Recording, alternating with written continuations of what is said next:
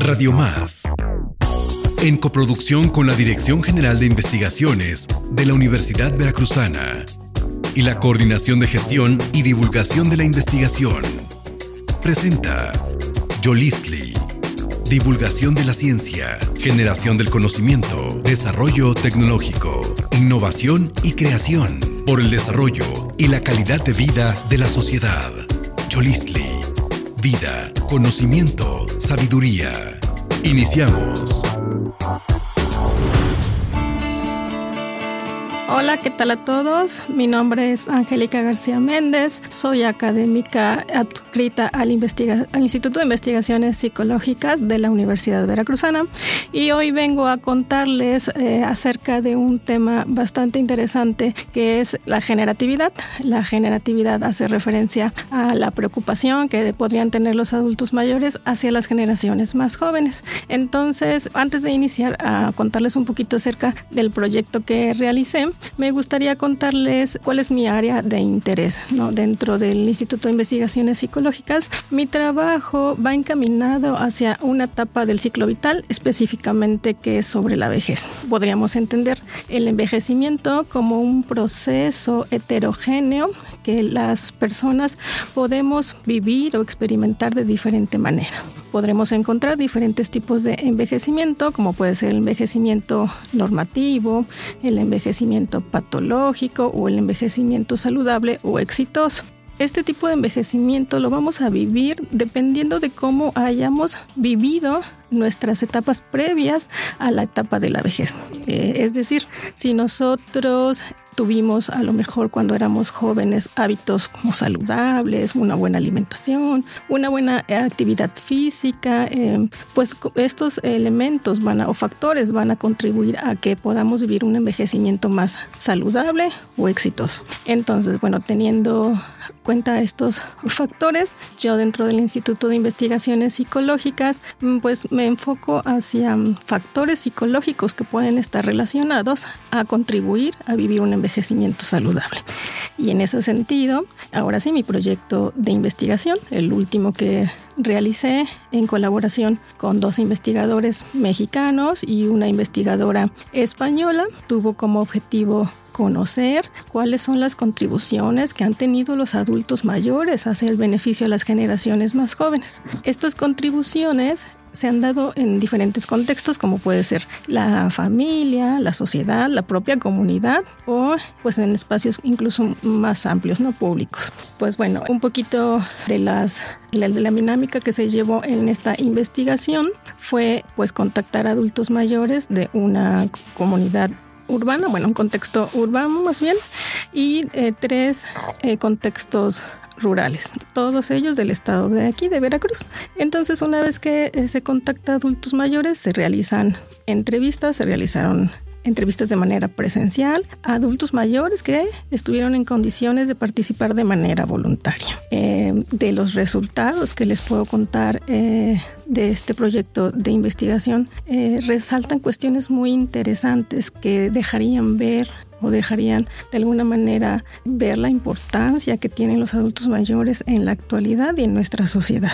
Por ejemplo, los adultos mayores mencionan que ellos son pues el vehículo para compartir conocimientos. Estos conocimientos pueden ser de manera formal o de manera informal. Conocimientos que algunos de ellos eh, mencionaron que pueden ser transmitidos a los jóvenes a través de pues contar experiencias o incluso este, dando consejos a jóvenes que tienen algún problema, ¿no? ¿Por qué? Porque los adultos mayores pues han pasado por diferentes circunstancias a lo largo de su vida. Estas circunstancias les han dado de alguna manera ciertos eh, conocimientos que pueden ir compartiendo con los más jóvenes o las generaciones futuras. ¿Para qué? Para poder resolver de alguna manera mejor algunos problemas o situaciones que se les vayan presentando.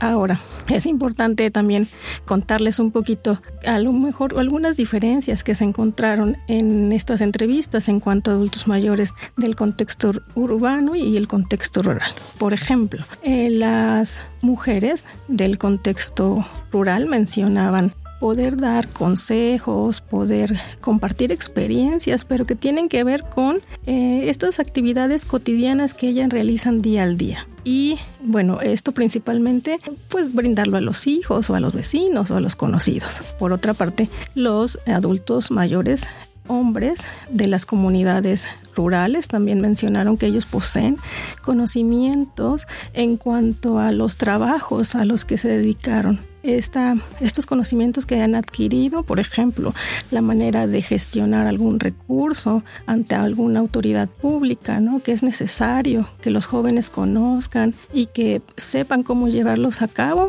cuando ellos ya no estén, ¿no? Y que estos trámites pues sigan contribuyendo para el mantenimiento de la comunidad. Eso por un lado. Por otro lado, podemos hablar acerca de eh, la transmisión de principios, de valores que los adultos mayores nos comentaron acerca que en la actualidad se han ido perdiendo. Entonces, ellos serían el vehículo, serían el medio para poder seguir fomentando estos valores y estos principios a las generaciones más jóvenes. Eh, también consideran que ellos son una parte importante o un elemento clave para eh, un buen funcionamiento en la sociedad, en el sentido de ellos se consideran como modelos a seguir, ¿no? Eh, consideran que han tenido un buen comportamiento dentro de la sociedad y este comportamiento será observado por las generaciones más jóvenes y así servir como de modelos o guías a pues a seguir, ¿no? De alguna manera. Otro aspecto eh, bastante importante se hace mención a que esta figura del adulto mayor tanto en la comunidad como en la parte urbana, pues está relacionado con la transmisión de la historia y la cultura. Algún ejemplo que les puedo dar, que nos comentaron y que es bastante eh, importante considerarlo. Eh, los adultos mayores, dentro de los contextos rurales, eh, mencionan que ellos son pues los conocedores acerca de aspectos importantes, como por ejemplo cuando se fundó la comunidad, en qué año se gestionó tal vez el permiso para que pudiera llegar la luz, el agua la comunidad, ¿no? Y toda esta historia que está resguardada por ellos es imprescindible que los jóvenes la conozcan, ¿no? Las comunidades, eh, podemos pensar que hay muchos adultos mayores, pero las generaciones más jóvenes están siendo pues cada vez menos, ¿no? Entonces sí es esta necesidad de transmitir esta información, esta historia a ellos y que se siga preservando por mucho tiempo más. En la cuestión, misma cuestión de, la transmisión de, de cultura y tradiciones, las mujeres nos mencionaron y nos contaron la importancia acerca de lo que podría ser el trabajo manual. Es decir, ellas enseñan a bordar y tejer a las jóvenes, a las niñas, y que de alguna manera es, em, es una aportación que ellas están haciendo y que al final de cuentas sí es una preservación de alguna tradición, pero además eh, lo ven como un apoyo tal vez para seguir eh, contribuyendo económicamente a los jóvenes dentro de la, dentro de la familia. Por otra parte, eh, podremos mencionar al cuidado, en específico el cuidado de los nietos, que muchos adultos mayores realizan de manera como muy cotidiana, pero eh, este cuidado ellos lo ven como una oportunidad, una oportunidad de transmitir eh, conocimientos, de dejar como un legado a las generaciones más jóvenes, algo por qué ser recordados cuando ya no estén con nosotros. Entonces este es un eh, elemento importante que muchos adultos mayores nos mencionaron, que al parecer no es una, un trabajo de carga, no el cuidar a los nietos, sino más bien es una oportunidad que a ellos se les, se les da. Y eh, otro aspecto interesante que es eh, propio a lo mejor un poco más de los adultos mayores es el cuidado, el cuidado al medio ambiente. Consideran que el al seguir cuidando los bosques, el cuidar los ríos, es una preocupación genuina que ellos podrían tener porque hacia a los jóvenes, porque es, el, es lo que dejarían, es como el, el cuidado, el bienestar que van a dejar a los más jóvenes, ¿no? El tener un, un ambiente este, sano que los demás puedan disfrutar cuando ellos ya no estén. Entonces, al final vemos cómo es que también los propios adultos mayores pues son parte importante dentro de la sociedad, ¿no? Su, su papel es todavía como de gente de transmisión de conocimientos, gente sabia, ¿no? Que transmite pues experiencias, guía, orientación y que también debemos recordar que si las generaciones eh, jóvenes están formadas o están forjadas también a partir de estas experiencias y apoyos que reciben de los adultos mayores. Entonces, bueno, de manera general eso es como la eh, conclusión a la que se llega en este proyecto y espero que les haya sido de gran interés. Les recuerdo mi nombre, es Angélica García Méndez, adscrita al Instituto de Investigaciones Psicológicas de la Universidad Veracruzana y antes de despedirme quisiera dar un agradecimiento a Radio Televisión de Veracruz, a la Dirección General de Investigaciones, al productor Josué de la Fraga por la invitación y eh, darnos la oportunidad de poder compartir este espacio. Y bueno, eso sería todo y me despido. Muchas gracias a todos y que estén muy bien. Estás escuchando Yolistli, vida, conocimiento, sabiduría. Yolistli. Hola amigos, ¿cómo están? Bienvenidos a Conversatoria. En esta ocasión estamos con ustedes Marcela Quiroz, coordinadora del doctorado en inteligencia artificial en el Instituto de Investigaciones en Inteligencia Artificial, y Leonardo Flores, estudiante de la maestría en inteligencia artificial. Queremos platicarles de un área de la IA muy interesante que es el aprendizaje por refuerzo. Y Leo nos va a contar acerca de esta área. Hola Leo, ¿cómo estás? Hola profesora. ¿Nos quieres platicar qué es el aprendizaje por refuerzo? Sí, bueno, en realidad es un concepto bastante sencillo. Podríamos verlo como cuando tenemos un niño al que le estamos enseñando a que haga alguna acción. Por ejemplo, el niño durante su infancia y alguno de sus padres le está tratando de enseñar algo en particular, por ejemplo, a dibujar o hacer sus quehaceres digamos, tender la cama, que es algo bastante sencillo, ¿no?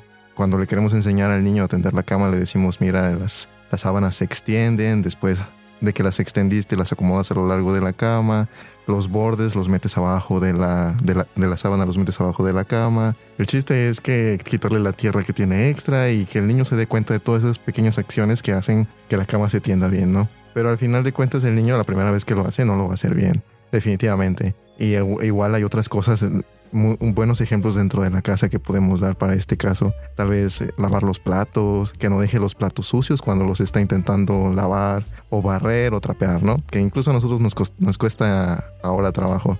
Pero cuando le queremos decir al niño cómo hacer este tipo de acciones, cada vez que nosotros vemos que hace una acción buena o que va avanzando en su desempeño, pues nosotros como buenos padres, claro, lo, lo recompensamos podemos permitirle que juegue más videojuegos, le damos algún dulce, lo invitamos a salir, algo por el estilo, para decirle que está haciendo bien las cosas. Y eh, de esta manera el niño va aprendiendo a cuáles son las acciones correctas que debo de tomar para, para ser recompensado, ¿no? Tal vez no tanto para, para hacer bien las cosas, sino para obtener una recompensa. Porque incluso los niños son muy están muy despiertos en, este, en estos casos y no siempre están buscando hacer bien las cosas, ¿no? Sino incluso nosotros lo que buscamos es obtener recompensas. No nada más podemos darles recompensas positivas. He sabido que también hay recompensas negativas, ¿no? Tal vez castigarlo, no permitirle salir con sus amigos, quitarle el teléfono.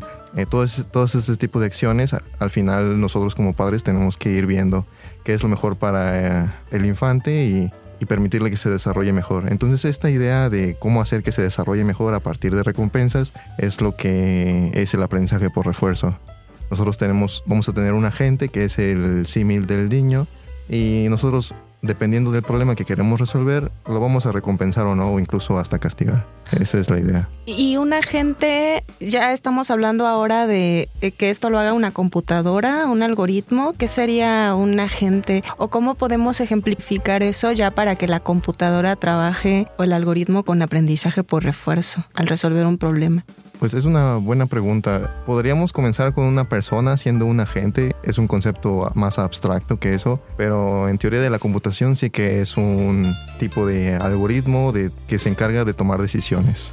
Entonces este algoritmo nosotros vamos a decidir en cuándo recompensarlo o no. ¿Y nos puedes platicar, Leonardo, cómo tú aplicas el aprendizaje por refuerzo en tu proyecto de investigación que desarrollas en la maestría en inteligencia artificial? Sí, claro. Bueno, primero explicarles de qué va. El proyecto aquí es un va a sonar esto un poco complicado, pero ahorita lo mando más al piso. Es un algoritmo genético de agrupación. Al final ustedes pueden verlo como una caja y esta caja se encarga de producir resultados. Pero lo, lo importante aquí es que es para resolver un problema en particular. Nosotros comenzamos con un conjunto de objetos y estos objetos tratamos de insertarlos en cajas, pero no de una manera alocada, sino tratamos de ver cuál es el mejor ordenamiento de esos objetos en las cajas, como para minimizar el espacio que ocupamos. Y suena un problema sencillo. nosotros lo vemos día a día cuando estamos usando una mochila y cada vez que nos vamos a la escuela metemos las cosas ahí sin más, ¿no? Porque al final nuestra mochila tiene suficiente espacio. Pero ¿qué pasa cuando nos queremos ir, no sé, a la playa y vamos a ir de vacaciones y nos llevamos la maleta y ya no sabemos dónde meter cada cosa, ¿no? Porque no estamos acostumbrados a, a, optimizar el espacio. Ya me dirá mi mamá cuánto tiempo no se tardó ella en ordenar las maletas de todos nosotros, sus hijos. Entonces, el algoritmo trata de hacer eso. No, no tiene solo una maleta, tiene varias, varias del mismo tamaño y tenemos un conjunto de objetos y los queremos introducir eh, en ellas, ¿no? Pero en realidad el número de maletas va creciendo conforme lo necesitamos, porque no siempre vamos a poder meter todos los objetos que tenemos en un inicio. Y aquí eh, nuestro, esto que les acabo de contar es como el algoritmo genético de alguna manera. Un orden de, la de, las, de los objetos en las maletas es una solución. Y nuestra caja negra, el algoritmo genético, es el que se encarga de generar varias configuraciones de los objetos en las maletas. Así de qué objetos van en qué maletas y cuántas maletas tenemos, es lo que nuestra caja negra nos da. Leo, ¿y por qué se llama algoritmo genético? Eso suena muy raro, ¿no? Sí, como les comenté ahorita, esta idea de las maletas, eh, una solución eh, se puede ver como los objetos ordenados en ellas, pero a esta solución también se, se les conoce como individuos. Entonces nosotros podemos verlos como si tuviéramos individuos con diferentes características, así como nosotros que tenemos diferente color de piel, diferente estilo de cabello, el color del cabello, los ojos.